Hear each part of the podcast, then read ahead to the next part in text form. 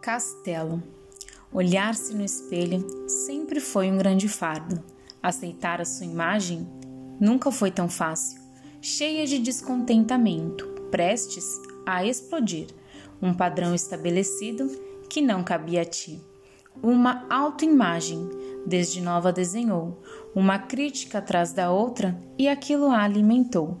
Para chegar onde queria, houve um caminho obscuro para alcançar um resultado, um desejo alimentado.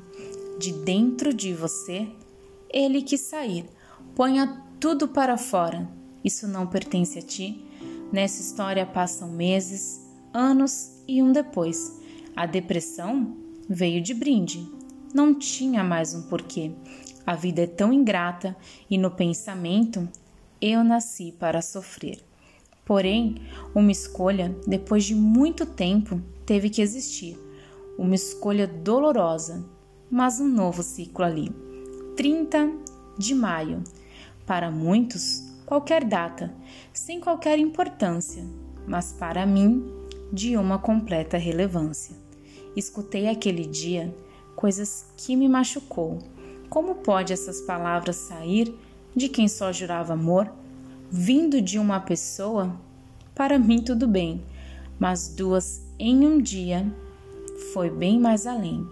Nada como o tempo para pôr tudo no lugar, nada como a construção para a meta alcançar. De repente, o espelho já não era tão ruim. De repente, algo escondido dentro dela quis sair.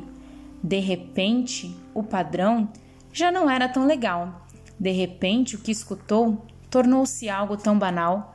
Novos pensamentos, hobbies e hábitos, nova vida desenhada, cada vez menos fardos. Não se importe com o que passou, não se importe com o que já foi. Tudo muda nessa vida, o agora e o depois. Tira tudo dessa casa. Vamos fazer tudo de novo. Mostre-se empolgado e também disposto não ligar para o que falam. Sempre alguém vai te julgar. Não se prenda a padrões. Isso vai te machucar. Sua história já vivida te faz um ser melhor.